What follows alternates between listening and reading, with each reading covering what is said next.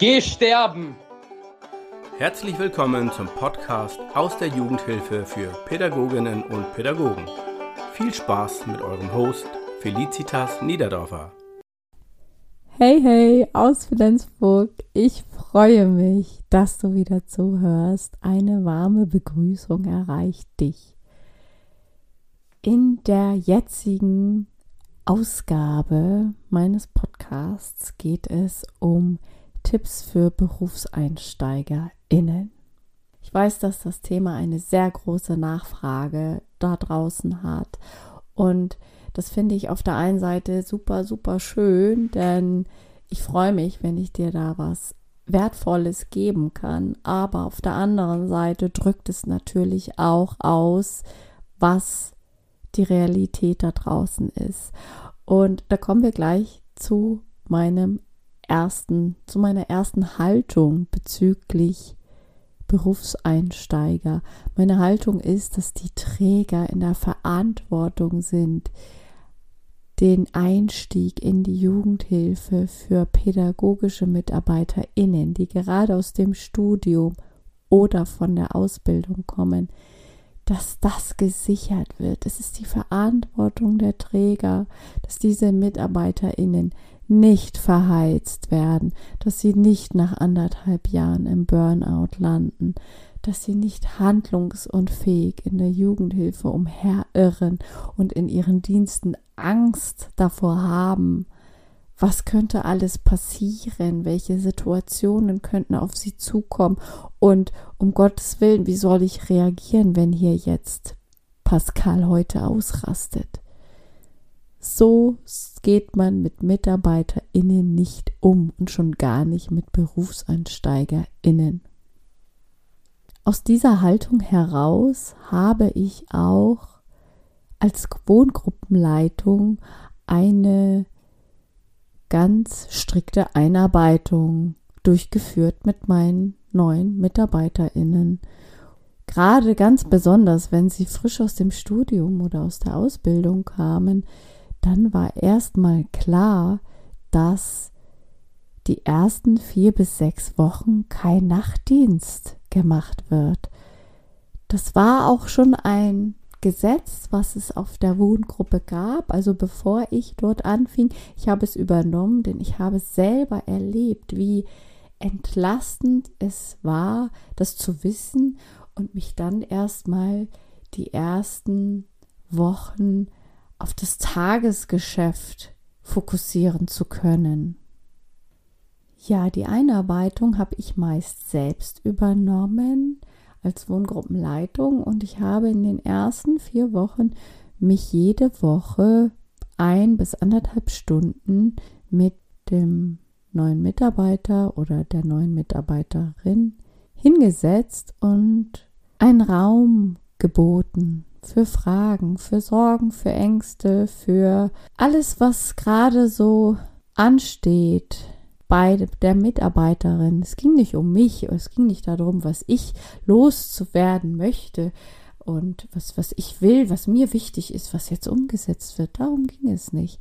Es ging darum, dass die neue Mitarbeiterin, der neue Mitarbeiter die Möglichkeit hat, alles loszuwerden und das in einem vertrauten, ruhigen Rahmen und alles durfte gesagt werden. Du bist okay und ich bin okay und alles, was du sagst, hat hier einen Raum und einen Platz. Das habe ich vier Wochen lang gemacht und manchmal auch sechs Wochen, wenn der Bedarf da war.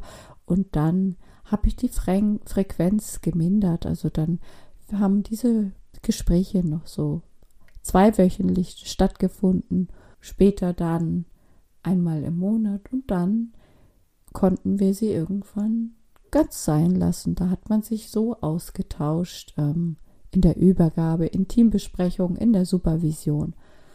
Diese enge Einarbeitungszeit, eng nenne ich sie, also sie war ja eigentlich gar nicht eng, denn jetzt kommt mein zweiter Tipp eigentlich schon. Also Tipp Nummer eins, fordert eine Einarbeitung ein, fordert euch regelmäßige Gespräche ein, fordert eine, einen konkreten Ansprechpartner ein, der für eure Einarbeitung zuständig ist.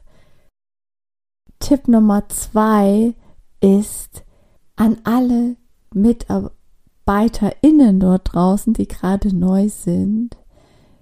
Ihr müsst es einfordern und alle WohngruppenleiterInnen oder auch Mentoren oder Träger, die neue Mitarbeiter einarbeiten, Berufseinsteiger bei sich angestellt haben. Ihr müsst die Erlaubnis geben zum Fehler machen. Ich habe das immer getan, auch bei Menschen im Anerkennungspraktikum. Es gibt ja Bundesländer, da muss man ein Anerkennungsjahr nach den drei Jahren Berufsausbildung machen aber auch Berufseinsteigerinnen nach dem Studium, nach der Ausbildung haben von mir die Erlaubnis bekommen, Fehler zu machen. Es ist ein großer Unterschied, wenn einem das erlaubt wird, wenn es ausgesprochen wird. Bitte starte, leg los, treffe Entscheidungen. Und wenn du Fehler machst, dann ist das nicht schlimm. Ich erlaube dir Fehler zu machen wir können da immer wieder gegensteuern und das Ruder rumreißen. Aber fang an, treffe Entscheidungen und leg los. Das löst so viele innere Gummibänder bei den jungen Menschen oder auch bei den EinsteigerInnen. Sind ja auch nicht immer junge Menschen, es gibt ja auch Quereinsteiger, die vielleicht schon älter sind. Es ist nicht schlimm, wenn ich jetzt hier auch mal was versemmel oder was entscheide und die anderen würden es anders entscheiden. Ich darf entscheiden. Und es macht aus BerufseinsteigerInnen kompetente Mitarbeiter. Also bitte, bitte, bitte, gebt die Erlaubnis, Fehler zu machen. Und lebt es auch, also seid auch ein fehlerverzeihendes Arbeitsumfeld. So, mein Tipp Nummer drei. Ja, der bezieht sich so ein bisschen auf das Betriebsklima, in das man hineinkommt. Denn es ist ja nicht nur so, dass auf so einer Wohngruppe in der stationären Jugendhilfe eine Gruppendynamik unter den Kindern und Jugendlichen herrscht, sondern auch unter den Mitarbeitern. Und auch so eine Wohngruppe und das Team der Wohngruppe, die haben eine Biografie, da gibt es eine Geschichte. Und oftmals gibt es leider auch zwei Fronten oder sogar drei. Mein nächster Tipp, ihr lieben Berufseinsteigerinnen, haltet euch da raus, lasst euch auf keine Seite ziehen, bleibt neutral und legt den Fokus auf eure pädagogische Arbeit und sprecht es auch so aus.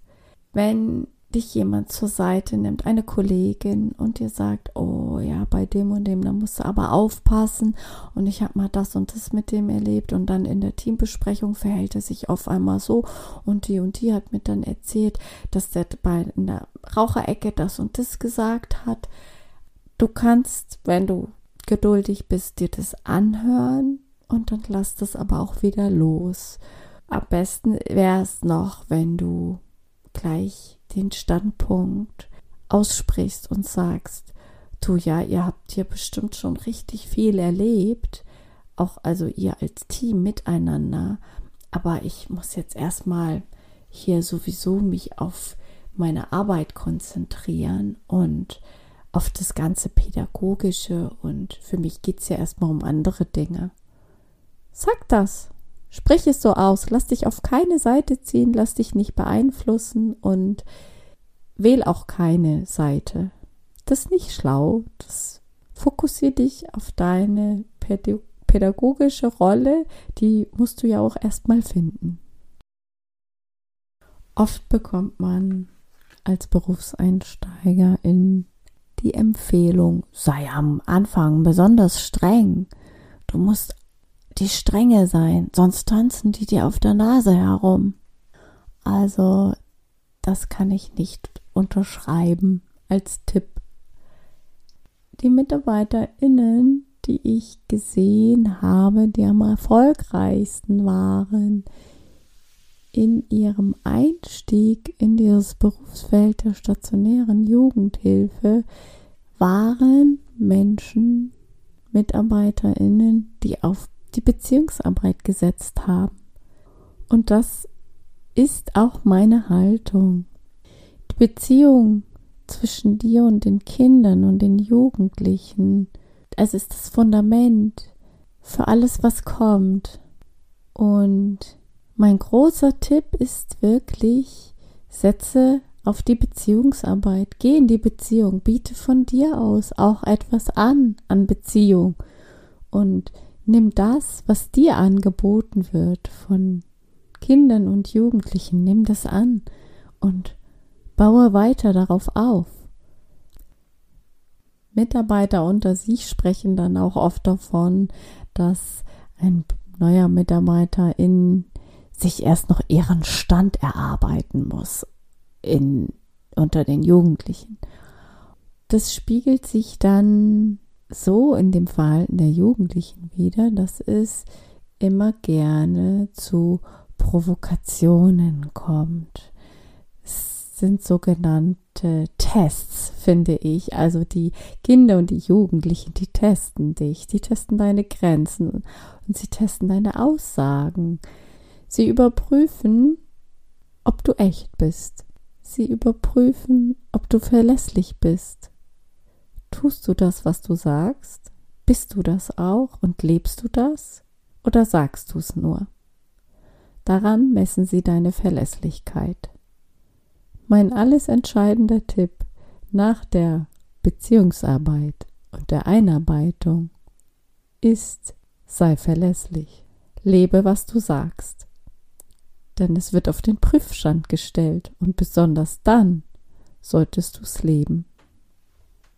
Es gibt immer wieder so Provokationen gegenüber BerufseinsteigerInnen, wo man dann merkt, okay, die stellen mich jetzt hier auf diesen Prüfstand und die Jugendlichen, die sprechen das sogar auch aus. Auch Kinder machen das schon.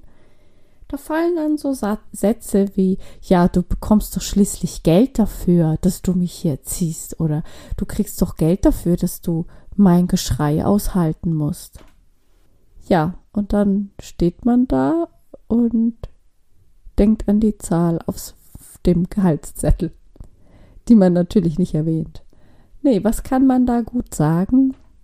Vielleicht wäre es ein Ansatz, dass du so etwas antwortest wie, naja, ich sehe das anders, weißt du, ich bekomme Geld dafür, dass ich dich begleite in deiner Entwicklung.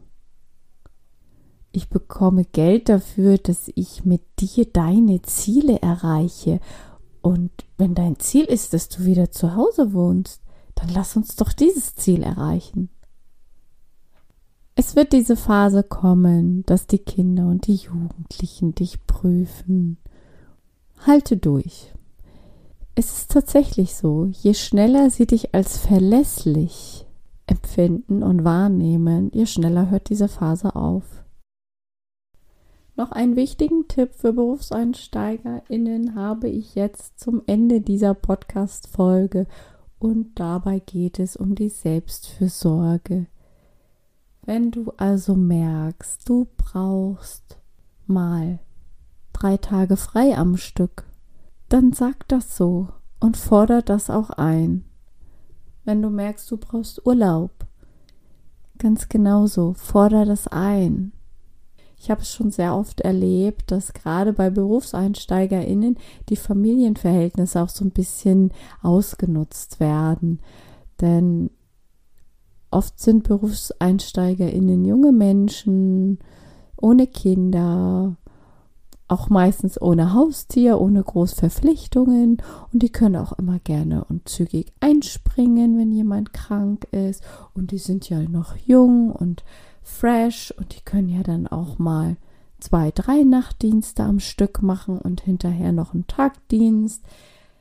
Nein, also wenn du merkst, deine Grenze ist jetzt erreicht, du bist erschöpft oder kurz davor. Am besten ist es natürlich, wenn du schon merkst, bevor es soweit ist. Wenn du spürst, oh, jetzt werde ich müde und nicht erschöpft, sondern müde, dann sagst du, jetzt brauche ich mal zwei, drei Tage Erholung. Wo kannst du mir da das ermöglichen im nächsten Dienstplan. Halt dann auch daran fest. Sollte dann was schiefgehen, dass jemand krank wird und du wirst gefragt, dann kannst du auch sagen, nein, ich kann da nicht einspringen, das sind meine Erholungstage, die brauche ich jetzt. Fordere das ein. Und jetzt habe ich noch einen guten Tipp für dich. Wenn du jetzt gerade dich angesprochen fühlst, weil du Berufseinsteiger in bist, dann abonniere doch einfach diesen Podcast hier. Folge mir bei Insta, schau mir auf TikTok zu und da bekommst du auch ganz viele Tipps, wie es dir gelingen kann, dass dir Jugendhilfe genauso viel Spaß machen wird wie mir.